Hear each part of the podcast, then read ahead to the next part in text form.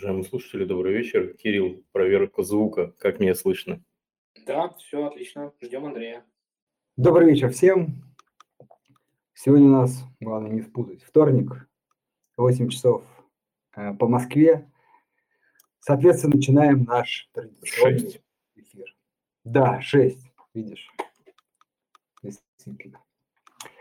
6 э, часов по Москве. Главное не перепутать. А, напомню, что Андрей э, прилагает крайне много сил собственных, причем э, в развитии нашего блога, который доступен на сайте gazprombank.investments в разделе «Блог». Там мы выкладываем много инвестиционных идей, э, советы начинающим. В принципе, там же выходят наши дайджесты недельные, а скоро, наверное, в телеграм-канале появится еще ежедневный обзор новостей, которые произошли на фондовом рынке. Оставайтесь и с нами. Месячные нашим... добавлю, уже выходит. Да, Поэтому оставайтесь с нами, а, будет много всего интересного. Ну и начать я хотел, наверное, со слова благодарности. Как вы видите, в нашем телеграм-канале уже больше 20 тысяч подписчиков, и я вам за это хочу сказать искреннее спасибо. Мне крайне приятно, что та информация, которую мы размещаем в Телеграме, в наших контентных ресурсах, пользуется спросом. Вот, будем в следующий раз отмечать, когда будет 50 тысяч человек. Отлично. Ну, а сегодня у нас одна из моих любимых тем, на самом деле. Я почему-то, знаешь, всегда с удовольствием говорю про ставки, курсы валют. То есть мне эта тема всегда интересна, она оказывает огромное влияние на финансовые рынки, на разные инструменты. И сегодня как раз мы об этом поговорим. Да, э, как сказать, не будем снижать градус дискуссий, поговорим э, про ставки сегодня. Действительно, кажется мне тема непростая. То есть это, ну, как мы там э, ставили три звезды, самое сложное, один полегче. Вот, наверное, это два, может быть, и три. Потому что действительно для начинающего инвестора, инвестор, который еще не совсем, может быть, до конца разобрался с облигациями, эта тема непростая. Кстати, маленькая ремарка. У нас э, буквально недавно закончился курс по инвестированию э, в облигации и акции. А, следующий э, набор мы метим э, старт 16 там 9 или 16 сейчас уточним, аж Кирилл нам поможет, а, ноября. Но, безусловно, мы а, будем вас информировать, поэтому, если кто-то недавно к нам присоединился, ведь количество людей действительно увеличится, то следите за нашими постами, мы обязательно всех пригласим на следующий курс, где вы можете получить эти базовые знания уже в следующий раз, когда мы будем обсуждать ставку, вы будете, может быть, ближе в теме, больше в теме, понимать, задавать вопросы и так далее. Ну, а пока давайте все-таки а, поговорим о том, что произошло в прошлую пятницу. А, произошло следующее. А, наш Российский Центральный банк поднял ставку на 0,75% пунктов, и она стала 7,5%. Я думаю, что пока эта фраза для многих ну, как бы звучит как просто констатация факта без понимания, э, что, зачем почему, как это влияет на нашу с вами жизнь. Давайте вот, собственно, вначале я кратенько расскажу логику, да, как влияет ставка, а дальше мы поговорим, э, ну, исходя из понятной логики, что с этим делать дальше, как на этом, ну, все-таки мы здесь инвестируем, зарабатываем, как на этом можно заработать. Вот такой план. Напомню, у нас э, пост, который мы публиковали в Телеграме, там можно оставлять комменты, вопросы. Пожалуйста, в процессе, если у вас появляется вопрос, обязательно его пишите, и мы будем по, во второй половине нашего эфира обязательно отвечать, общаться, отвечать на ваши вопросы. Ну и также в конце можно и голосом, если останется время, задать вопрос. Итак, поехали. Маленький, такая вводная часть, которую необходимо понимать, чтобы пойти дальше. Для тех, кто уже ее понимает, чуть-чуть потерпите, мы перейдем к более, наверное, насущным вещам, но хочется всех немножко ввести в курс дела. Итак, поехали. Смотрите, а, центральный, у Центрального банка есть так называемая ключевая ставка. Очень важно не только в России, там, у любых центральных банков в рыночной экономике есть э, ключевая ставка или ставка, она может по-разному называться. В общем, эта ставка говорит о том, под какую ставку, опять же, а, Центральный банк дает кредиты коммерческим банкам. В основном в мире двухуровневая система, банковская система, то есть есть Центральный банк и как бы под ним коммерческие банки. И вот очень важно, что когда коммерческим банкам не хватает денег по тем или иным причинам, а, они идут э, в центральный банк и тоже там берут, можно сказать, деньги в долг. Не можно сказать, так и есть, в долг. Э, единственная специфика этого, этих взаимоотношений заключается в том, что они такие краткосрочные. Имеется в виду, что в основном коммерческие банки берут кредиты у центрального банка на день, на неделю. Э, ну, там, бывает, конечно, и там две недели кредиты, но они все краткосрочные. При этом они могут, как сказать, знаете, долго-долго тянуться, но каждую условно неделю или две недели пересматривается ставка. И вот когда до этого момента, например, была ставка 6,75, давайте мы сейчас чуть-чуть нюанс опустим, там на самом деле еще есть некие торги за эти деньги, но для пока понимания скажем так, что 6,75 значит под эту ставку э, Центральный банк кредитует коммерчески. И буквально в пятницу он давал деньги, предоставлял под 6,75, а теперь под 7,5. Видите, он как бы говорит, ребят, теперь э, деньги стоят дороже. Вот это вот называется фраза, да, если вы читали какие-то анонсы или обзоры, там говорят, деньги стали дороже. Вот как они становятся дороже. Центральный банк повышает ставку, теперь кредитуют коммерческие банки подороже. Как это влияет на рынок? А, влияет это следующим образом. А, коммерческие банки, с одной стороны, а, дабы, например, не брать теперь под 7,5, они стараются повышать ставки по депозитам. Потому что, поймите, когда была ставка 6,75, им было выгодно ну, брать депозит, например, ну, обычно чуть ниже, там 6,5, 6,7. Хотя иногда даже депозиты могут и выше ключевой ставки быть. Почему? Потому что я тут важно отметил, потому что депозиты бывают на год, два, а у Центрального банка банк, коммерческий банк, берет на неделю. То есть вот иногда за срочность депозит может как бы перевалить даже за ключевую ставку. Но это случается редко. Вот. Э, в основном все-таки ниже, ниже ключевой ставки. А, но когда Центральный банк повышает ставку, теперь и коммерческим банкам выгоднее уже можно, есть некая конкуренция за заемщика, за, за депозитчика. Они начинают предлагать им уже не 6,75, например, 7 или 7,25. Вот, то есть опять, и свои ставки повышать. Это первое. Но это все влечет за собой э, вторую неприятную вещь. Э, она заключается в том, что растут и кредиты. Если для коммерческих банков, скажем так, стоимость денег вырастает, значит, они туда закладывают всегда свою маржу и а, а, кредитные, э, стоимость кредитных денег, кредиты, ставки по кредитам дорожают. То есть еще буквально там, вчера, условно, например, какой-нибудь там, ипотека была где-то 8, сейчас, ну, кстати, не, не моментально меняется, но может подорожать там 8,5-9. Потреб кредиты, кредитование там, под залог, например, автомобилей, тоже в перспективе либо уже увеличивается, либо, э, ну, либо увеличилось уже, либо увеличится. Банки все-таки э, есть какой-то некий лак реакции на изменение ставки. Но, ну, в общем, вектор понятен. А пока Центральный банк повышает ставки, в стране, надо четко понять, будет дорожать ставка по депозитам, увеличиваться и ставка по кредитам. Теперь к облигациям. А, облигации очень взаимосвязанный рынок э, с рынком депозитов, депозитов и э, кредитов. На самом деле облигации – это кредиты. То есть коммерческие банки, покупая облигации, тоже, считайте, дают долг. И поэтому э, теперь когда компания, например, хочет выпустить новые облигации, она должна закладывать больше купоны, то есть большую доходность по своим облигациям, или, проще говоря, брать под вот эти возросшие ставки. Э, это все прекрасно понимают, поэтому и вторичный рынок сразу же подстраивается. Тут можно некую аналогию с первичным рынком недвижимости. Да? Например, когда первичный рынок недвижимости дорожает, все вторичка тоже дорожает за ней, да, не потому, что она как-то стала лучше, да, или хуже, да, просто потому, что альтернатива в виде первички подорожала. Так и здесь вторичный рынок, моментально рынок облигаций подстраивается, и а, важное правило, цены падают в этот момент, а доходности растут.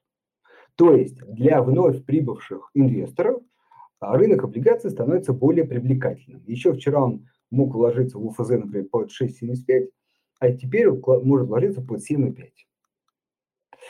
Вот такая логика. То есть, если всю эту историю упростить, то, поднимая ключевую ставку, Центральный банк влияет на ставку депозитов и кредитов в стране, причем напрямую.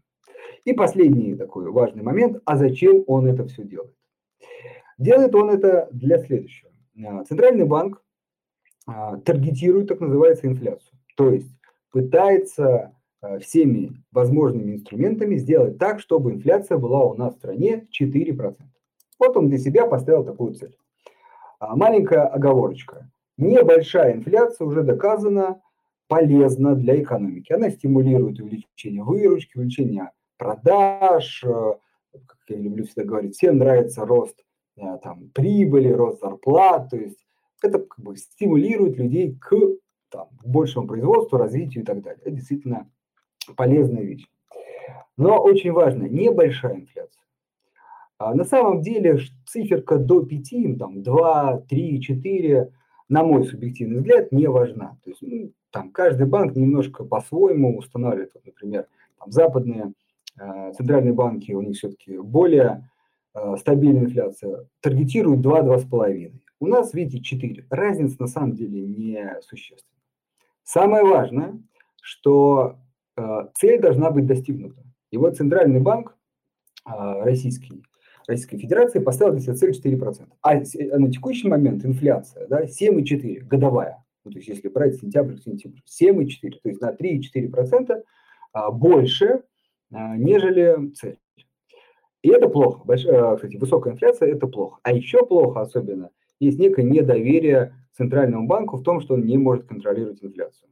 Если кто интересуется, слышал, Турция всем в привет. Да, вот в Турции сейчас, а, ну, можно сказать, Центральный банк не контролирует экономическую повестку, инфляция там двухзначная, а, национальная валюта падает, и, в общем, все это не способствует и даже развитию экономики. Поэтому а, важно, чтобы Центральный банк как бы добивался своих целей. Именно 4%. Так вот, именно главным инструментом, который помогает Центральному банку как бы приручить э, инфляцию, э, уменьшить ее в данном случае, является ключевая ставка. Как она работает? Ну, как она работает, я рассказал, но как она влияет?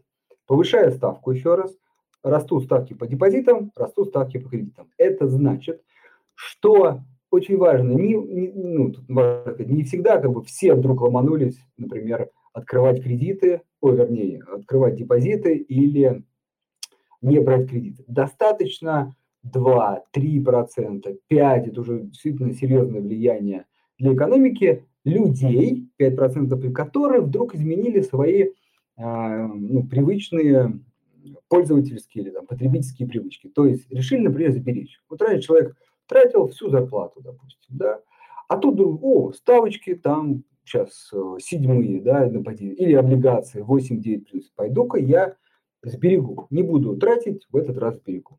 И еще кто-то так подумал, и вот, например, на 5%, например, а, решили, например, не знаю, 10, 20, 30 процентов своей зарплаты в этот раз сберечь. Кто-то и до этого сберегал, говорит, о, может быть, побольше сберечь. В общем, какой-то процент людей, безусловно, откликаются на этот условный призыв Центрального банка и начинают больше сберегать. С другой стороны, кто-то, что еще более показательно, э, наверное, понятнее, думал, например, взять ипотеку или кредит на там, ремонт сделать или автокредит и так далее. Но, к сожалению, там, может быть, думал, собирал, долго решался, и сейчас смотрит текущие ставки по кредитам, говорит, эх, видимо, придется еще подождать. И не берет этот самый кредит, то есть не тратит деньги, да, уже не свои, а заемные. И вот если это все э, сложить, то получается спрос немножко остывает. Очень важно, он не сокращается. Это слишком было бы серьезное воздействие но он замедляется. То есть раньше он, например, рос одними темпами увеличения там, спроса денежной массы, а теперь он начинает расти чуть медленнее. И вот, глядя на этот процесс, Центральный банк пытается найти вот тот баланс, где ставка а, приведет к тому, что спрос будет соответствовать предложению. Ведь инфляция – это а, проблема того, что спрос превышает предложение. Хотя у этого, ну, позже будем об этом говорить, есть и инфляция а, предложений, когда растут издержки. Ну, пока давайте про базовый сценарий. Это когда спрос превышает предложение, компании не могут справиться. И он пытается охладить этот спрос и найти равновесие.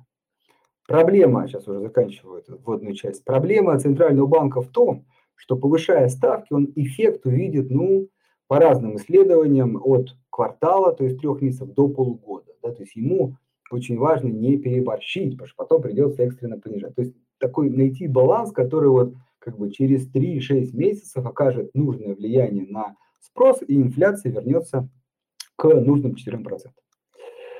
Вот это задача ЦБ. Да, сейчас заканчиваю. А задача нас, инвесторов, попробовать найти или почувствовать или использовать этот момент для удачных вложений в облигации. Потому что ставки действительно сейчас на таких уже исторических максимумах. Так? Все так. А, я, наверное, хотел спросить наших слушателей, если они окей с таким форматом, и мы можем чуть продолжить, я бы еще хотел поговорить про побочные эффекты этого лекарства и опосредованное влияние ставки на курс. Вот. Если это уже тяжело для, для одного дня, как бы, то тоже напишите, что, как бы, ребят, давайте что-нибудь чуть снизим градус. Если готовы, то я бы продолжил. Да, давай. А, во-первых, сразу давай тут оговоримся, что есть одна проблемка, все-таки нужно назвать это в том, что мы э, живем как бы, в мире, да, в глобальной экономике. Вот Константин писал готово. Ну, поехали. Живем в глобальном мире, в глобальной экономике. Как говорится, введем новую водную еще. И э, проблема заключается в том, что наш центральный банк может повлиять на рублевый спрос. Ну, то есть вот действительно, как я сказал, э, повышая ставки, он стимулирует сохранять рубли, поймите, рубли, да, то есть депозиты в рублях вырастают, ставки, кредиты в рублях, ставки вырастают. Но он никак не может повлиять, например, на траты в евро, в долларах, там, в юанях и в других валютах. Вот. А если, например, в других странах э, как бы, там, центральные банки условно медлят или, а, наоборот, э, а, стимулируют экономику, то поймите, там производят машины, э, там что-то строят, а, потребляют, там, там, ну, например, там, еду, одежду, технику. То есть там потребление как бы идет, да. А это все требует, ну, давайте вот назовем, сырья, да, например, потом доставки этих товаров из одного уголка мира в другой, чипов, например, вот сейчас модная история, да, везде нужны чипы, чтобы сейчас мир технологичный.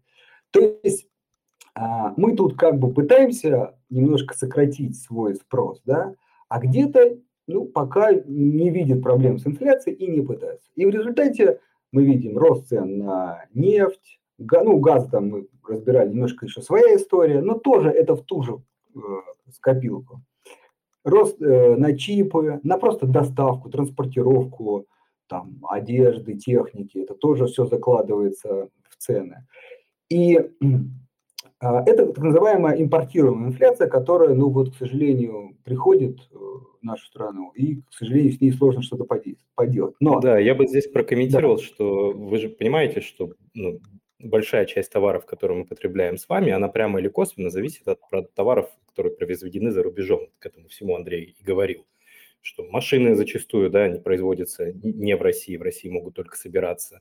И даже, казалось бы, такие традиционные товары, которые вроде как производятся в России, тем не менее а, в себестоимости их заложены там товары, продукты и услуги, которые не потребляются за там, доллары, евро и за это все. Поэтому если мы понимаем, что сейчас в Америке инфляция там под 6%, то она при, приезжает сюда, да, в ровно в том проценте, как, как бы, на которой наша экономика зависима от потребления импорта.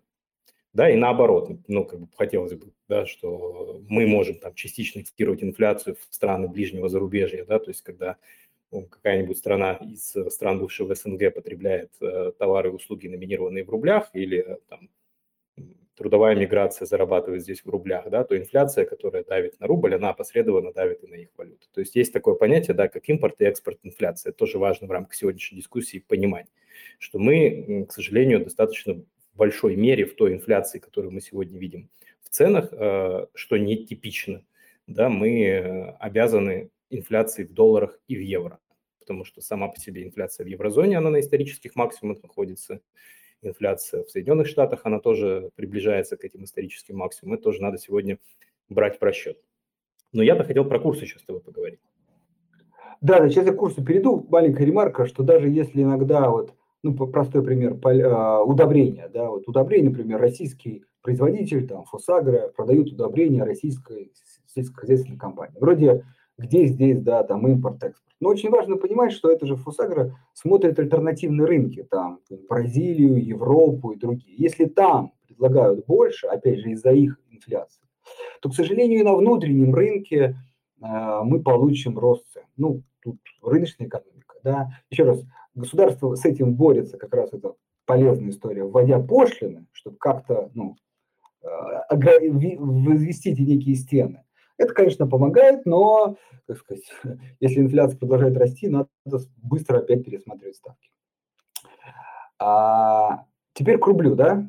Позволишь, я немножечко дам ремарку, а ты мне скажешь, прав я или нет. Да? Вот представим, mm-hmm. что экономика состоит из двух стран, например, из России и Соединенных Штатов. Да, есть только рубль и доллар.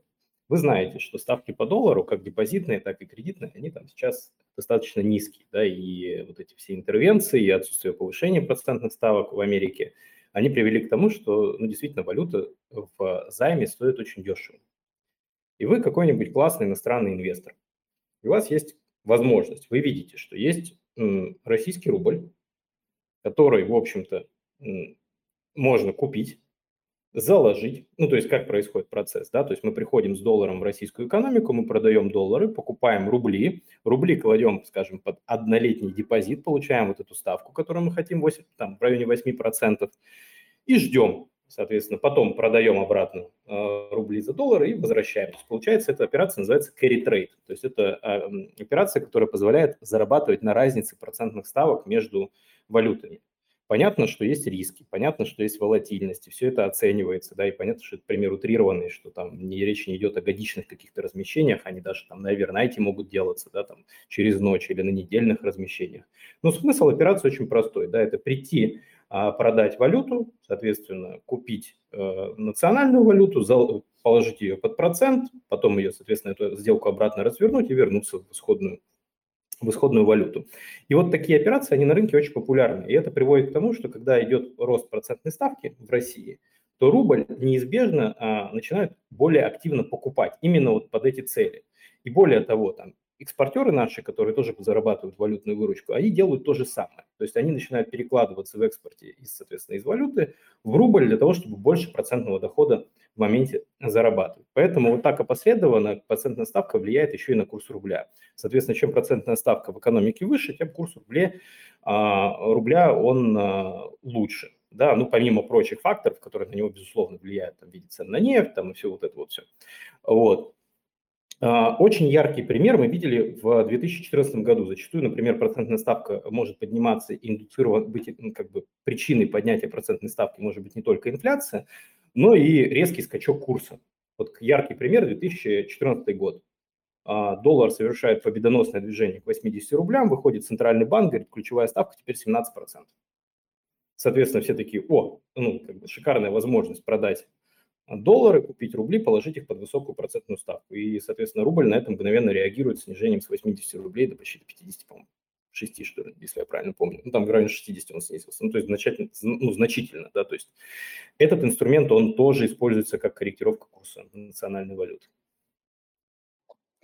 Да, я только еще чуть добавлю, что э, не только там, а, как сказать, иностранные граждане или компании заинтересованы в рублях теперь, но и э, сами э, россияне теперь, например, ну, выбирая между а, долларом и рублем, поймите, вы когда выбираете, ну, в основном, да, доллар-рубль, то вы еще смотрите, а потом же этот рубль можно на депозит положить и доллар на депозит, да, если вы видите в долларе там ставку меньше одного, а где-то, может быть, и вообще близкую к нулю, то вот еще дилемма, да, и чем больше эта разница между рублевыми депозитами и долларами, потому что вы тоже понимаете, чем больше людей, это, еще раз, не происходит массово, знаете, как вот так вот. Вчера все доллар, сегодня, о, нет, все рубль. Нет, но уже какой-то там процент людей передумали покупать доллары, или какой-то процент, наоборот, доллары продают за рубль, и это тоже оказывает э, влияние на рубль. В общем, а сюда еще добавим как раз отличие, например, от 2014, к счастью, года, тогда действительно нефть, газ падала, ну, нефть, газ и другие там металлы падали, санкции тоже только начинались, да, сейчас это для нас норма, никто их уже не боится. Вот. Э, и все это создавало, наоборот, такой отток, да, то есть все, несмотря на ставки, все равно бежали в доллары, а и самих долларов притекало меньше, потому что там нефть еще падает. То есть там сложилось все, что можно в отрицательную сторону.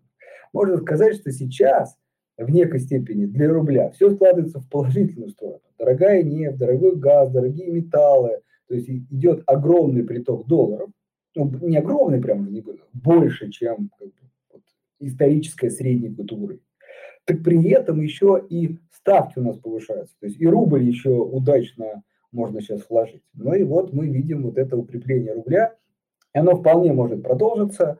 Вот. Единственное, э, пока так и говорю, что э, мы не должны как бы думать, что это как бы навсегда. Да? То есть все-таки в долгосрочке, в долгосрочке, конечно, э, денежная масса в России увеличивается быстрее, чем в долларах, как это ни странно. У многих ведь есть такой важный стереотип, что там вот американцы бесконечно печатают свои доллары и как бы на этом живут. А мы, как бы вот скромные ребята, рубли не печатаем. Нет, э, денежная масса, ну, наверное, отдельно можно про это говорить эфир. Э, я как-то показывал, долларовая в среднем, очень важно, не берем последний год, растет по, росла по 6, там 5-6% исторически в год, а рублевая 10-15. Вот, вот эта разница, мы получаем некое обесценение рубля.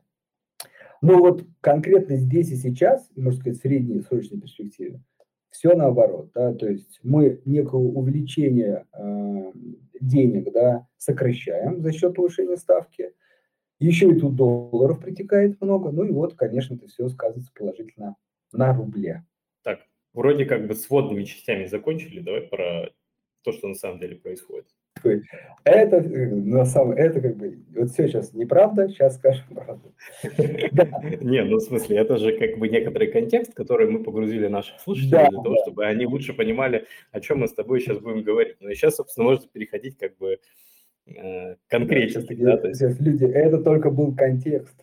Теперь, да, к суровой правде.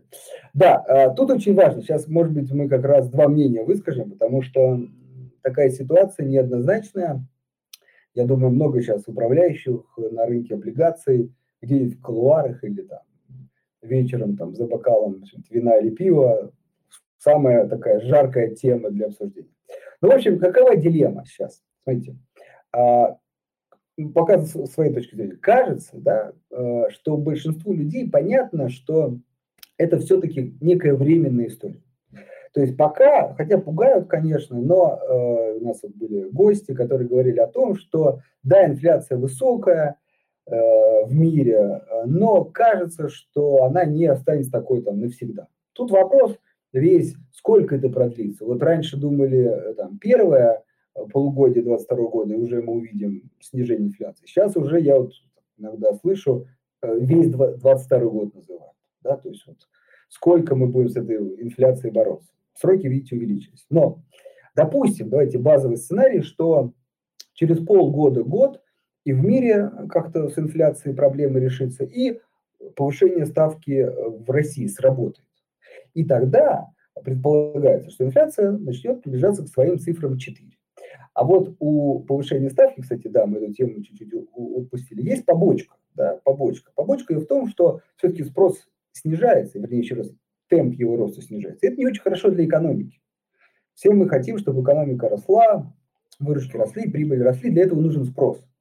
Но временно кажется, что спроса многовато. И вот очень важно временно, да, и поэтому э, центральный банк э, так или иначе должен в какой-то момент ну, от такой жесткой, называется, денежной политики начать возвращаться, ну, хотя бы к нейтральной, вот, то есть поменьше ставку, ну, наверное, нейтральная определяется как 5-6 для России – а может быть, если, ну там уже надо будет смотреть, что дальше, и к стимулирующей, то есть еще ниже. И вот сейчас э, уникальная, опять же, возможность, если кто-то хочет ее прочувствовать, посмотрите, что было в 2014 году. Ставки 15-20 по корпоратам, 15-20 годовых, там, мне кажется, все-таки кризис был намного существеннее. Так вот, тогда этот человек мог зафиксировать эти доходности на 5, 10 и даже далее больше лет. И по-хорошему, такие профессиональные участники рынка облигаций, как говорится, вот так раз, как удачно вложился, и потом как бы спокойно живешь, получаешь высокую доходность. При том, что, помните, доллар там был 70, даже 80, он и сейчас 70. Но представьте, он в рублях, человек тогда зафиксировал, например, даже 15 годовых на 5-10 лет. Так он до сих пор еще получает. Да. Так вот, такие моменты случаются, видите, нечасто. А, и вот он очередной момент а, того, что временно Центральный банк повышает ставки для борьбы с инфляцией. И это время очень удачное для того, чтобы а, купить облигации. Особенно если вы ну, не инвестируете в акции, если вас смущает волатильность, сложность выбора и так далее, непредсказуемость дохода и много всего еще. А в облигациях, то вот сейчас зафиксите, да даже в ОФЗ ставку там 7,5-8. И, например, представьте на 10 лет. Понятно, что сейчас, наверное, всех пугает, ну, а если инфляция будет там 15-20, ЦБ не справится. Ну, в теории, наверное, это может быть, но глядя, как там в 2014 году он справился, да, там все было против нас. Сейчас, кажется, намного меньше проблем. И вот это момент. Но еще раз, момент не вот сейчас бежать, да, потому что все-таки мы видим, что тенденция продолжается. И э, риторика самого Центрального банка говорит о том, что мы еще смотрим э, на повышение ставок дальше. Плюс в этом, что на рынке облигаций не так все, как на акциях. Сегодня там все говорят, покупай, завтра минус 10-20%. Нет, тут центральный банк обычно готовит рынок, там, в какой-то момент он начнет говорить, мы считаем, что вы достигли нужного уровня ставок, да, вот. Потом вы начнете видеть, что инфляция замедляется, надо за ней следить. И вот где-то вот тут, но уже надо быть готовым, да, момент для покупки облигаций. При этом сам ход можно разделить, например, 30 сейчас там, или там на 5 частей, 20 сейчас. Там, что там следующее заседание, еще. То есть, ну, как бы, знаете, немножко размазать вход, чтобы, ну, сложно поймать тот прям пиковый момент. Но, в общем, месседж главный, что кажется, сейчас, ну, до конца года, или даже, может представьте, какой диапазон, первый квартал следующего, как бы настолько удачно, ну, самое удачное время для покупки облигаций, может быть, скажу так, лет на, след, на 5 следующих лет. Скорее всего, там мы будем, без никаких форс-мажоров, ковидов, каких-то новых историй, будем, э, скорее, войдем в период понижения ставок, стимулирования экономики и так далее. Дим, теперь твоя версия. Ну, тут вопросы хорошие подъехали. Может, э, нет, я скорее там выскажу свою точку зрения, она просто достаточно близко к той теме, которую слушатели спрашивают. А, вот в этой истории, про которую ты говоришь, все здорово. Действительно, сейчас ситуация складывается в пользу рубля. Э, все факторы ты назвал, это и сырьевые, и сырьевые цены, и, соответственно, там высокая достаточно инфляция в долларах против примерно сопоставимой инфляции в рубле при совершенно разных сейчас уже процентных ставках, да, и это все стимулирует к тому, чтобы, собственно, курс там укреплялся, да, а процентная ставка действительно там уже где-то находится на паритетных значениях с точки зрения там контроля инфляции. Но а, здесь важно понимать, чем эта ситуация отличается от 2014 года и от всего того, что мы видели ранее, что большую часть, наверное, процентов 80 той инфляции, которую мы сейчас в России видим, она вызвана как раз импортом. Да, то есть она импортирована из-за рубежа.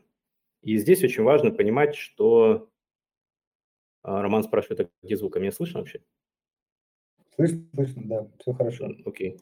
Да, и, собственно, она импортирована из-за рубежа, да, и эта ситуация уникальна, потому что, как правило, у нас всегда было наоборот, то есть у нас инфляция, она была а, свойственно рублевой зоне, да, и поэтому ЦБ ее действительно там очень хорошо контролировал, потому что она была, ну, собственно, там, условно, в, за рубежом импорт, э, ну, собственно, импортированные товары, они были в ценах стабильные, при этом, соответственно, рублевые цены росли, поэтому ты повышаешь ставку, курс реагирует, э, инфляция реагирует, как бы все замедляется. Сейчас э, в чем мое опасение, что если инфляция за рубежом будет продолжать наращивать темпы, то здесь хоть, хоть обконтролируйся рубль, да, инфляция все равно будет привозить. И, но она все равно будет при, приезжать с этим. То есть как, как бы сложно выйти на таргет в 4%, когда инфляция в США сейчас сколько, 6,5%? Да, да, ну да, вот. ожидаемо, да. И, по, да. и поэтому говорить о том, что произойдет там резкое снижение процентных ставок, да, на мой взгляд, несколько преждевременно. То есть этот период, когда ставка там находится в диапазоне там 7,5, а то и 8,5, он может продлиться какое-то время. И это время будет скорее зависеть не от нас, да, то есть не от нашей экономики, а от, соответственно, экономики э, доллара и евро. Вот. Э, и тут в чем проблема? Что там-то цикл роста процентных ставок, он даже еще не начинался. Да, то есть там как бы все обсуждают, надо ли свернуть количественные меры, то есть там как бы все стимулируют наоборот потребление и крайне неохотно ну, там, сейчас возвращаются к циклу подъема этих ставок. Поэтому с этой инфляцией, да, действительно, там можно жить там условно до конца года и говорить о том, что сейчас как бы лучший момент для покупки облигаций, да, тоже, на мой взгляд, несколько преждевременно, потому что этот лучший момент может продлиться какое-то время, да, достаточно длительное. Вот, наверное, только вот об этом скажу. И тут же ты правильно замечаешь побочный эффект. Побочный эффект заключается в том, что высокая процентная ставка, она же влияет не только на инфляцию, да, она, она влияет на закредитованных корпоратов. То есть мы все с вами общаем, ну, общаемся и рассказываем про каждую там, отдельную компанию. Мы видим, что там у всех, у кого полтора долг и беда, у кого два, у кого два с половиной. И как только ты начинаешь там рефинансировать этот долг или начинаешь его обслуживать по новым процентным ставкам, это бьет и по бизнесу. Да, и, естественно, это там, помимо сокращения спроса, это еще и опосредованное сокращение предложений, рост издержек производителей. Но это тоже такая история, да, не очень приятная, которая, в общем-то, сказывается в конечном итоге на снижении темпов роста ВВП. А теперь представим ситуацию, что ВВП не растет, да, по причинам, которые я раньше назвал, и при этом мы живем с инфляцией, которую мы привозим из-за рубежа под 7%. Ну, это очень напоминает стагфляцию. Да, ситуация в экономике крайне неприятная. Да, это, это сейчас самое такое страшное самый страшный сценарий дальнейшего развития. Кстати, не только России, да. но и мира в целом, да. Да, это что правда. такое стагфляция? Это когда инфляция перестает, ну, там Джон, Джон Мейнард Кейнс был такой экономист, ну, в общем-то, который положил начало такой новой кейнсианской теории в экономике, его именем и названный. И он говорил, что инфляция – это живительный глоток для экономики, да, и Андрей там вначале объяснял, почему. А теперь представьте, что этот живительный глоток для экономики держится, да, то есть он там под 7-8% стоит, а производство при этом не расширяется. То есть э, как бы проблема не в спросе, да, спрос снизился, но и предложение не выросло. То есть экономика не стабилизируется, да, и это ситуация, которая была в Японии на протяжении там, с 80-х, по-моему, по 2010 по-моему, она до сих пор сохраняется в каком-то виде, да, то есть экономика просто стоит. Мне это ну, неприятно. Там, про справедливость ради, значит, что инфляции там тоже нет, ну такой вот прям большой. Там скорее инфляции просто... Нет да, скорее, как сказать, нет, нет роста экономики, нет инфляции, ну, то есть там действительно спрос очень стабильный, поэтому сквозь этот потолок сложно пробиться. Это правда. А, ну, еще какие-то, если уж совсем я, видимо, сегодня за повестки за риски отвечаю. Э, вот чем разница, да, там все сравнивают, э, я часто сейчас в последнее время слышу, что начинают сравнивать текущее экономическое положение с послевоенными годами да, то есть там достаточно высокая инфляция, там разорванные цепочки производства, ну и, в общем, потихонечку восстановилась, и там бурный экономический рост на горизонте был. Сейчас и текущую ситуацию с ковидом, с локдаунами, с ростом процентных ставок, с инфляцией сравнивают вот как раз с тем периодом.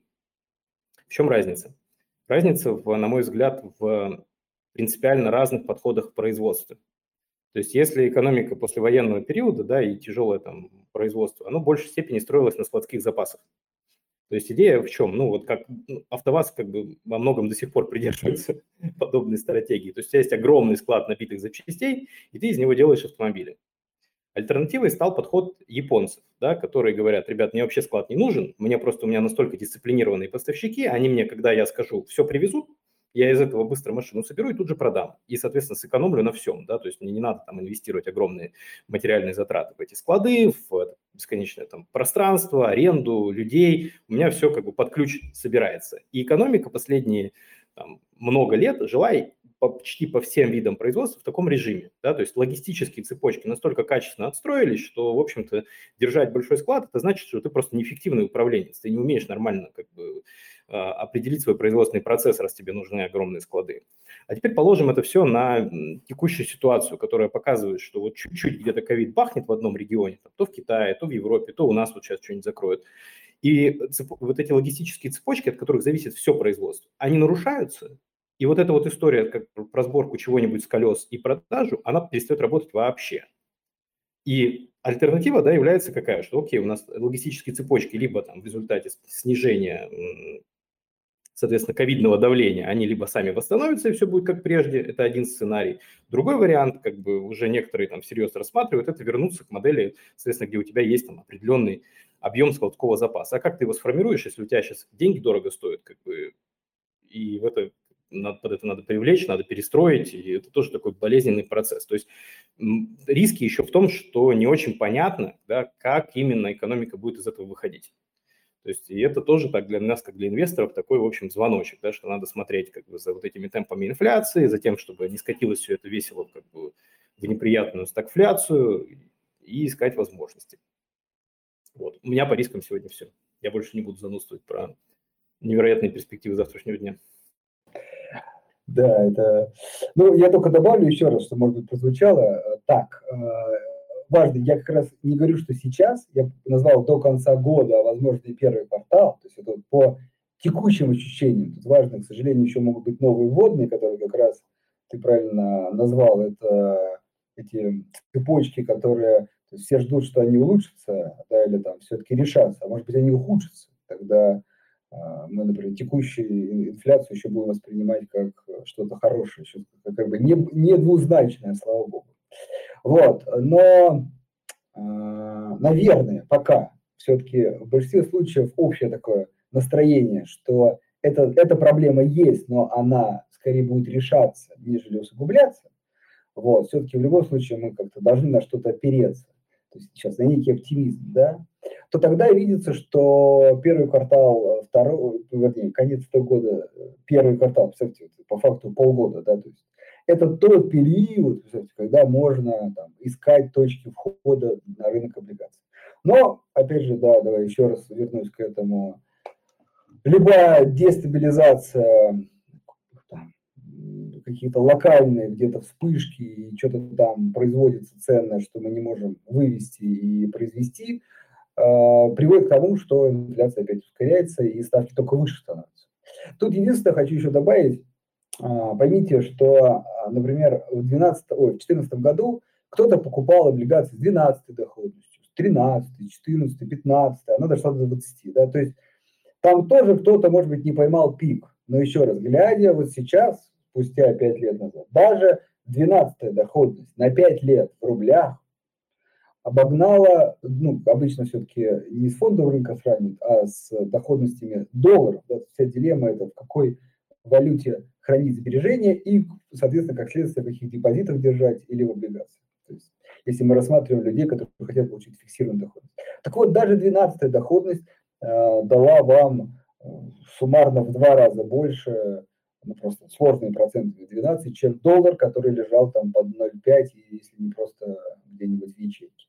Вот, поэтому э, тут, наверное, может быть, тоже не надо стремиться прям поймать вот то вот пиковое значение, знаете, там 19,7 был максимум по доходности, а я вот купил по 19,6. Ну, это как бы скорее повезло или не повезло. Поэтому просто поймите, период хороший. Есть в какой-то момент ставки начнут снижаться, доходности вернутся, и форточка захлопнется, да, то есть она не быстро, но захлопнется, да. Вот. И люди как бы будут э, говорить, блин, а что ж мы не купили? Вот видите, мы заранее предупреждаем, что период как бы начинается. Ну, вот, поэтому имейте в виду. Вот главный посыл, по крайней мере, мой такой. Я в дополнение скажу, что я согласен на самом деле с Андреем во всем. Я просто так даю как бы альтернативную точку зрения, чтобы была, что называется. А, Э, тут важно понимать, что Центральный банк, он помимо таргетирования инфляции, еще очень сильно заинтересован в экономическом росте, как и все мы с вами, да, граждане этого государства. Поэтому нет задачи да, увеличить ее там, до того уровня, чтобы экономика схлопнулась совсем. Поэтому здесь скорее как бы мы ждем от Центрального банка, что будет нащупан какой-то паритет уже в ближайшее время, и он всеми силами там, сильно выходить вверх не будет, да, потому что иначе там ставки, которые больше там, 10%, они убивают экономику. Да, и как бы очень здорово жить в экономике, где нет инфляции, но и нет экономики, да, то есть поэтому, конечно, такой задачи никто не стоит, поэтому я скорее согласен с Андреем, что если ничего такого там экстраординарного не произойдет, то скорее там Центральный банк будет сдерживать политику сдерживания, да, и эти ставки, они действительно уже близки к максимальному, то есть резкого роста от этих уровней как бы, мы не ожидаем. вот оговоримся, по крайней мере, что пока рынок закладывает еще повышение на 0,5, 0,7, ну давайте так, пошире возьмем, 0,5%. То есть вот... Да, ну вот до процента еще может, наверное, что-то случиться, если действительно текущие меры не возымеют, но я скажу так, что как только, если, и если мы увидим замедление ожиданий по инфляции у нас или в Штатах, соответственно, я думаю, что риторика Центрального банка будет мгновенно, ну, когда она сменится, и она будет скорее на, направлена на то, чтобы держать максим, минимально возможные ставки, да, ну, соответственно, да, с той инфляцией, которая будет. Да, и вот еще раз прям четко сформулирую. Вот сейчас времени много ну, вот, для как бы, принятия решения. Как только, еще раз, инфляция перестанет расти, или, не дай бог, будет замедляться, то есть темп даже снижаться, и риторика Центрального банка будет о том, что там, мы э, как бы, достигли какого-то уровня, но она всегда немножко такая абстрактная, но вполне понятная. Вот тогда времени становится меньше. В этот момент, кстати, может быть, доходности а, чуть снизятся, цены вырастут. Но поверьте, а, может быть, как я всегда, лучше дождаться не а, лучшей точки, а вот точки, когда начинается уже отскок. Да? Тут на рынке облигаций ложных отскоков редко бывает. Все-таки такая система ну, громоздкая, да, большая, и сложно, знаете, там чуть-чуть в эту сторону, потом в другую, потом в эту, да, это все-таки не какая-то акция. Поэтому здесь любые признаки замедления инфляции, это есть скорее, что мы уже где-то прошли это дно, да, и тогда скорее уже надо более оперативно решаться. Ну, там, Слушай, на какую-то ну, покупку. Угу. Да, мы поговорили про облигации, ну а что же с нашими любимыми акциями? Они еще тоже находятся, так сказать, э, в зоне наших постоянных интересов. И у многих у нас они есть в портфеле, ты, и ты и я не, не исключение. Про них будешь сегодня говорить? Это как это, а про акции мы поговорим в другой раз. Ну, просто кажется, что тема такая объемная, э, что, наверное, сейчас тут, э, может быть, какие-то вопросы есть. Да, акции, сейчас маленький, маленькая оговорка, да, акции э, все-таки, вот мир, он живет по принципу, знаете, растет доходность облигаций, рынок падает. Но, еще раз, так как мы обозначили, что э, все-таки главная валюта доллар – для мира, да, и пока он не в ограниченном количестве и его ставки не повышают, то в целом рынки растут, да, и а наши акции в большей степени смотрят на как бы, западные рынки и то, что происходит с ценами на товары, а не на повышение ставок. Вот, потому что у нас ну, многие компании, которые торгуются на рынке, либо напрямую экспортируют что-то, либо связаны с этим экспортом. Поэтому я классически... я бы тут да? чуть-чуть бы сделал оговорку, что с большой осторожностью и вниманием надо относиться к компаниям и к их акциям при росте процентных ставок, а, к тем, которые ориентированы на внутренний рынок, у которых нет валютной выручки и огромные долги. То есть вот здесь я бы сказал про, про немножечко про девелоперов и про ритейлеров. Вот, э, вот да, да. Вот, вот девелоперы, наверное, один из главных сейчас э, ну, не текущий момент, а вот будущий как бы страдальцев, да, то есть, как я люблю говорить, ветер стал встречный, да, то, то была ипотека стимулирующая, да, как бы им ну, помогали, а сейчас он становится встречным. Поэтому, да, действительно, девелоперы, даже ритейл может быть тут такая тонкая и может за счет инфляции выиграть, да, то есть он все-таки повышает. Или ему сдержат эту инфляцию. То есть вот тут неоднозначно, но вот девелоперы это прям действительно. Так, немножко все равно про акции поговорили. Осталось 12 минут. Мы за таймингом следим тщательно и внимательно. Как ставка влияет на купон ОФЗ, который индексируется на инфляцию? А, ну, видимо, имеется в виду, те, у нас есть выпуски ОФЗ, которые, купон по которым зависит от индекса потребительских цен. Соответственно, здесь э, сам купон, он, он привязан скорее к инфляции, он от ставки в меньшей степени зависит, но и как все наверное, инструменты да, модели доходности, они, естественно, там, коррелируют с э, динамикой процентной ставки. Да, то есть в этом смысле как бы с одной стороны купон по бумаге растет в соответствии с инфляцией, с другой стороны сама ценная бумага, да, сама облигация в цене теряет, когда ставки на рынке растут. Поэтому здесь такие есть встречные тенденции, их надо учитывать. Это такая интересная тема для спекуляций. В целом, Виталий, как бы тут надо называется, разбираться с каждым отдельным выпуском такой бумаги. Да, давай чуть добавлю. А, там в основном УФЗ сейчас привязаны к так называемой ставке РОНИ. Это ставка, вот, которую крупные банки кредитуют друг друга. Такой там краткосрочная ставка. Она по факту опять же, если чуть упростить, привязана правильно к ключевой ставке. Скорее зависит от ключевой ставки, а уже ключевая от инфляции. Вот. И еще важный момент при инвестировании в бумаги, надо понимать, что там такой лак, да, то есть там как бы следующий купон определяется как средняя арифметическая ставки РУОНИ, можно сказать, ставьте ключевой, за, послед... за предыдущие полгода. То есть как бы вот, вот эти текущие ставки вы, скорее всего, получите через пол, начнете получать через полгода. Ну или там, если где-то пересмотр ближе, то раньше. То есть там всегда таким э, как бы задержкой. Но при этом всем очевидно, что уже эти купоны будут. Вот, и поэтому действительно эти облигации кажутся более привлекательными. Но помните, э, в чем их важное отличие все-таки от инструментов с фиксированным доходом? В том, что как только ставки начнут понижаться, вы также ваш доход поедет вниз. То есть главное отличие, вот берете фикс, вы, например, там, ну, сейчас 8%, все, на 5 лет себе 8 зафиксировали. Будут выше ставки, не повезло. Будет ниже э, эти 5 лет ставки, отлично, но вы зафиксировали. А если вы купили с плавающим купоном, вы как бы прокатитесь на этом и вверх, если ставки пойдут выше. Но как только начнется понижаться ставки, вы также прокатитесь и вниз. Вот э, такая разница в принятии решений. Хорошо. А, Вадим, тут сразу приношу свои извинения. Тут вопрос именно, какие сектора экономики переживут лучше сокращение стимулирующих мер США, каким будет очень плохо. Я думаю, что это, наверное, не совсем формат текущей дискуссии. Давай мы это в следующий раз обсудим, если никто не против. Да, давай, действительно, это все-таки а, про акции и даже не про ставку в России. Вот, хороший вопрос. Возможно ли ситуация, когда иностранные центральные банки будут вынуждены тоже повышать процентные ставки, а наш ЦБ будет вынужден повышать ее еще больше.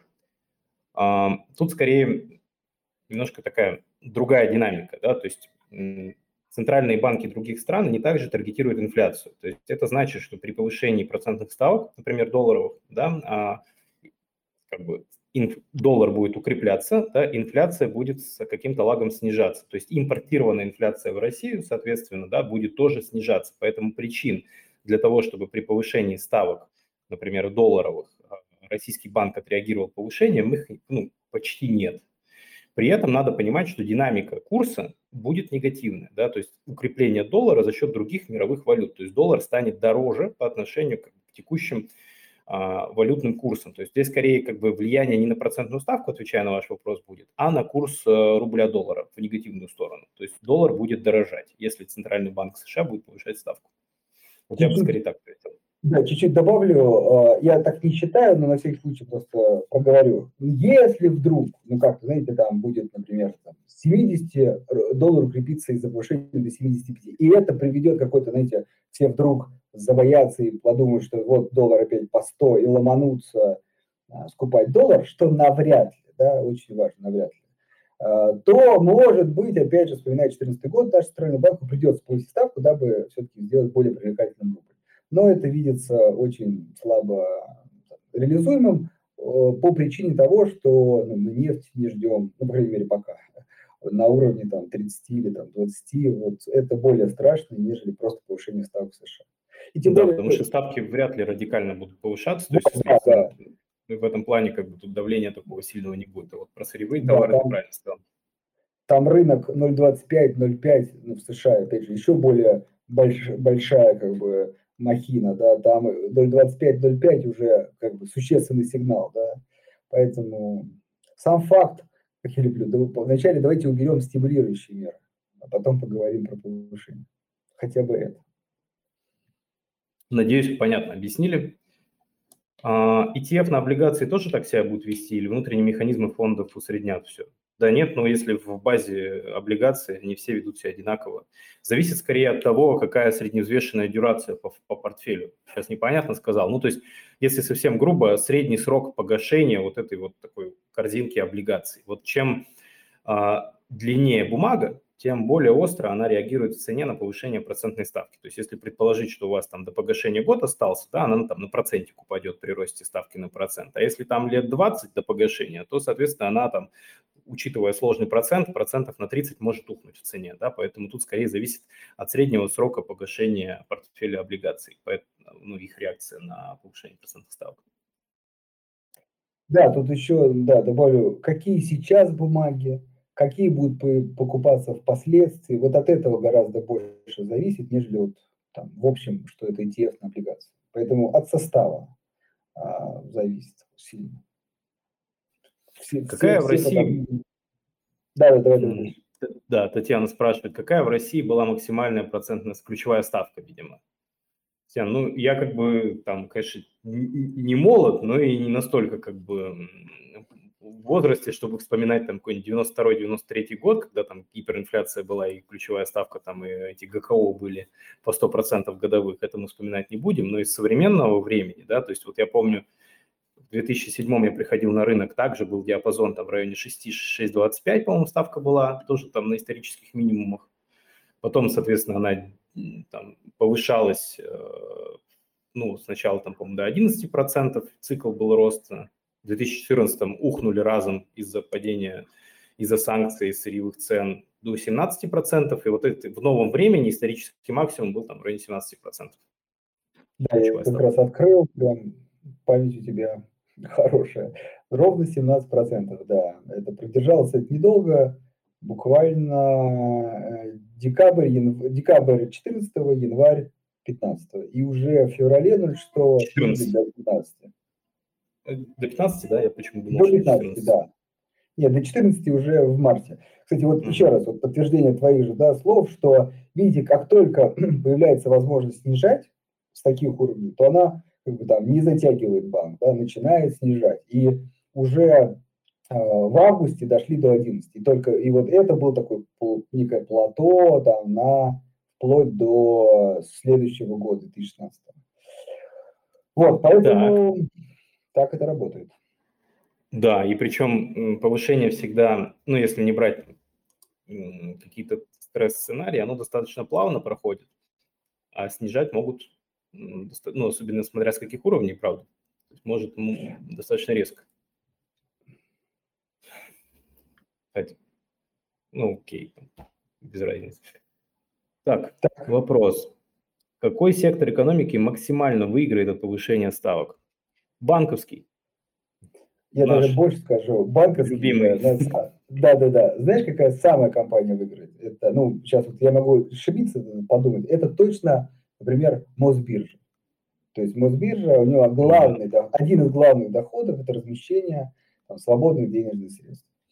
И э, банки все-таки привлекают, у банков так как бы в начале, да, может быть даже негатив, но в общем, да, банки, скажем так, в среднесрочной перспективе выигрывают от этого. Но Мосбиржа, как говорится, выигрывает сразу. Вот, поэтому посмотрите, особенно ее доходы там в 2014 году, в 2015, вот, как это один из главных бенефициаров. Невозможно переиграть казино. Да, точно. Оно даже тут выигрывает, да? Да, да, да.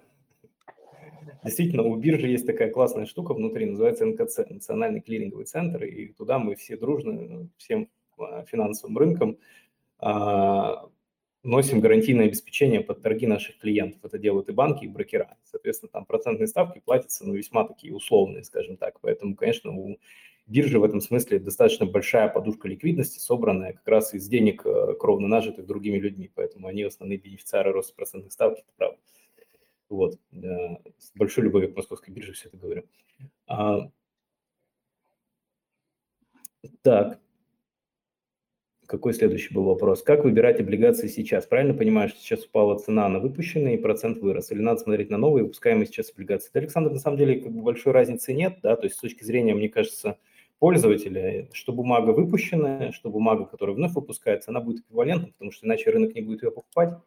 Тут скорее смотрите, как мы уже и говорили, на срок погашения. Да? То есть самые такие, как сказать, матерые а, трейдеры на облигациях, они очень любят покупать длинные бумаги, на, когда понимают, что ставки достигли какого-то там их условного максимума в рамках их модели. Да? Потому что если эти ставки начнут снижаться, то, соответственно, основные помимо того, что вы зафиксировали хорошую доходность, вы еще получите очень большой апсайд в цене, да, то есть они также начнут дорожать облигации, когда процентные ставки начнут снижаться. Поэтому эм, всегда такая история, да, что а, если вы понимаете, что в вашей модели будет цикл роста процентных ставок, покупайте бумаги с максимально короткой сроком погашения, с максимально короткой дюрацией. Если вы, соответственно, ожидаете, что процентные ставки будут на обозримом горизонте снижаться, наоборот, увеличивайте длину. Ну, то есть вот как это делать, тут на усмотрение, да, то есть понятно, что никто не знает конкретного момента, когда там ставки пойдут вниз или вверх, то есть это зависит от, ну, от, от макроэкономических факторов прежде всего, которые предсказать достаточно сложно по времени, вот. Да, вот тут, мне кажется, самое время, мне кажется, забыл сказать, предупредить людей, особенно если ФЗ, где там погашение через 20 лет, и возможно, это ФЗ, нормальное естественное желание захотеть, например, зафиксировать текущие процент ставки на 20 лет, да, но имейте в виду, а, так вот э, там чуть-чуть с округлением, например, где-то дюрация будет, может быть, 14 лет, там, 13, то вот имейте в виду, что если вы немного не угадаете с пиком повышения ставок, да, допустим, с 7,5 она поднимется до 8,5, а вы сейчас купили. Вот дюрация это показывает, на сколько процентов изменится цена облигаций при изменении доходности на 1%. То есть если ставки еще на процент вырастут, эти УФЗ, УФЗ упадут, умножайте 1% изменения на 14 дюраций, то есть на 14%. Вот ваш риск. А если вырастут на 2, там немножко, конечно, такая кривая закругляется, но можно пока 28%. Ну, там будет скорее где-нибудь 25-26, ну вот, вот так, да. То есть вот он риск. То есть имейте в виду, беря очень длинные облигации, вы рискуете ну, в какой-то краткосрочной, среднесрочной перспективе получить, скажем так, говоря биржевым языком, такого хорошего э, большого лося. Единственное... Процент, процентный лось. Процент, он, он, да. да, но плюс процентного лося, как сказать, в том, что если вы, в принципе, вам деньги не нужны, вы для себя зафиксировали доходность, ну, вам надо просто посидеть, вот реально, не дергаться, понимать, облигации восстановятся. Как минимум, точно погашение через 20 лет будет по номиналу. Вот. И это важное отличие облигаций от акций. Здесь как бы пересидеть вполне можно, я бы сказал, даже нужно. А вот в акциях это уже другая история. Есть такой тип бумаги, он, правда, сейчас только для квал-инвесторов доступен, называется вечные облигации. Они, по-моему, есть э, у нескольких банков, не будем сейчас называть имена. Вот там эта история, она прям в полный рост. То есть это вот, если хочется да, да. максимального адреналина, то вот процентные лоси, там они самые крупные, матерые бегают. Вот, поэтому такая тема. То есть там бумага просто, она никогда не погашается, она платит только купоны, поэтому любое процентное изменение ключевой ставки, оно там очень сильно влияет на цену. Я к этому. Mm. Так, ситуация, когда курс рубля удерживается повышением ставки, а у соседей при этом валюта обесценивается, не приведет ли к сильному подорожанию товаров потребления относительно соседних стран, ну и как следствие к оттоку капитала в соседние же страны. То есть люди больше начнут покупать товары из стран Содружества. Ну, здесь, Иван, надо смотреть, конечно, по, это называется платежный баланс, да, то есть как, насколько у нас там развитый товарообмен и вот это все, да, понятно, что товары потребления там долго хранящиеся, скоропортящиеся, это все разные вещи, да, и тоже надо э, к этому учитывать. Но в целом э, курс рубля сейчас, он удерживается не повышением ставки во многом, да, несмотря на то, что, о чем я там вначале говорил, он больше зависит от сырьевых цен, да, то есть наш основной товар с вами, металлы, нефть, газ, уголь, они в цене просто долларовой чувствует себя крайне хорошо, и поэтому у нас идет приток валюты, и поэтому у нас курс рубля, он такой бодрый да, и крепкий. Скорее от этого он в большей степени зависит. Вот. Да. При этом там, да, если смотреть на там уже на текущую ситуацию, например, взять Турцию, да, в пример, где сначала ставка была там бессовестно низкая, а сейчас там 17% ключевая ставка. Ну и тоже там, в общем-то, э, ситуация такая, что внутренняя там лира, она на исторических минимумах сейчас находится по отношению там, почти ко всей корзине там, мировых валют. Но, тем не менее же, мы не так много покупаем из Турции, правильно? Да, и тут, если про еще добавить, что а, ну, соседние страны, может быть, чуть-чуть действительно заберут. Но поймите, сейчас такой спрос на российские товары в мире, что у нас такой приток валюты, но если часть этой валюты достанется там, соседям, то поймите, поймите как бы сейчас это огромное озеро не, не измельчает точно. Поэтому в этом нет проблем при текущих ценах газ, нефть, сталь, металл и все остальное, сельское хозяйство. Это абсолютно не проблема. Так, я по традиции сейчас еще смотрю в личку, мне тут написали пару вопросов. Вот. А, три вопроса. Уже три. Три, да. Что делать с облигациями в портфеле с процентами от 7,5 до 9? Уходить в кэш, пока цены на эти облигации совсем не упали. Как правило, они все до 25-27 года погашения. Мне кажется, Василий, уже вот с такой дюрацией можно спокойно сидеть и, и ждать. То есть я бы уже там каких-то резких телодвижений не совершал. Кажется, что максимум, что там еще возможно, там вот в текущем более-менее э, таком реалистичном сценарии это рост ставки там еще максимум на проценты, в этом смысле как бы будет он или нет, э, надо ли во что-то там перекладываться, кажется, что ну, какой-то особой выгоды это уже не принесет, поэтому просто можно этот портфель сохранить. Но это мое мнение, опять же, ни на что не претендую. Да, я тоже чуть кратенько добавлю, что скорее вот история про то, что покупать, я имею в виду на новые деньги. Да? Если вы уже как бы вошли в облигациях в этот цикл, я думаю, лучше уже не дергаться. Вопрос исключительно про новые, новые деньги. Выгодно ли сейчас покупать облигации регионов, видимо, имеется в виду муниципальные облигации Субфеда, и какие при этом есть риски? Андрей, напомни, там были у нас прецеденты банкротства не муниципальных? Было. Еще не было. Ну, не, не было, но я бы все-таки кратенько бы ответил, что это отдельная история. Мы сейчас говорим, понимаете, про облигации в целом, да, то есть тут УФЗ, муниципалы, корпораты. Вот. Э, надежность муниципалов, ну, честно говоря, вот минут на 10 надо бы, мне кажется, рассказать, чтобы ответить на этот вопрос. Может быть, как-нибудь в следующий раз. В общем, есть там определенные нюансы, уже, и вот я начал ну, рассказывать, что они базируются на федеральном бюджете, а, при этом сами часто дефицитные, и это несет определенные риски. Но пока рынок их игнорирует. Но некоторые, скажем, участники рынка так очень настороженно относятся к муниципальным облигациям. Я один из этих участников, поэтому я бы Александру, наверное, пос... мне кажется, что просто с сопоставимой доходностью корпораты ну, могут выглядеть гораздо более перспективно. Вот, вот в итоге да, э, вот, э, вот я тоже с этим соглашусь, поэтому я к муниципалам отношусь так нормально, но, как говорится, даже, но не покупаю. Вот. Э, в общем, финальный там, вопрос. Да, финальный. Да, а, на десерт я его специально оставил. Если я взял ипотеку по льготной ставке 5,5, уже молодец, ну то есть уже хочется похвалить человека. Сейчас уже ставка 7,5, а ипотека все 8. Стоит ли торопиться закрывать ипотеку или лучше на свободные деньги купить облигации? И сделать так, чтобы облигации платили ипотеку за меня. У меня очень простой ответ. Вы ровно сравниваете платеж по ипотеке в процентах и доход. Если он выше, ответ очевиден. Да, да. стоит если есть свободные деньги, чтобы вот сделать такой как раз э, carry trade, и, ну, то есть условно там есть обязательства процентных, которые зафиксированы на весь срок, это важно, да, и при этом есть свободные деньги, чтобы их разместить под более высокий процент, ну, очевидно, мне кажется, всем, что это имеет смысл сделать. Более того, на рынке у меня единственный был пример, когда человек вот так сделал э, из нашей сферы, то есть это был предыдущий рост процентных ставок, у него была ипотека под, дай бог, 7 или 8 процентов, что-то такое в рублях, а облигации ОФЗ тогда торговались там, 11,75. Вот он как раз пил доходность 11,75, весело и гасил, соответственно, свои обязательства под 7-8. И, в общем, денег заработал. Все это, мне кажется, хорошая история. Если есть такая возможность, почему нет? Вы, кстати, вполне можете даже брать длинные облигации прямо на срок вашей ипотеки. То есть, ну, весь этот период – вам будут приходить купоны, которые, ну, там, с телом, которые вы будете часть отдавать на процент, часть вам оставаться. И э, в этом плане, вот он, да, классический carry trade, но у вас он просто ну, не классический, потому что вы взяли в рублях и отдаете в рублях, у вас нет риска. Вот, все-таки carry trade это когда кто-то взял в долларах, и у него там курсовая разница может сыграть. У вас сейчас рисков нет. В общем, вы, теперь можно точно констатировать, взяли ипотеку в очень удачное время. Да, и, собственно, этот слушатель является наряду, наверное, с банковским сектором одним из бенефициаров просто ключевой ставки. Да, вот мы его и нашли. Да.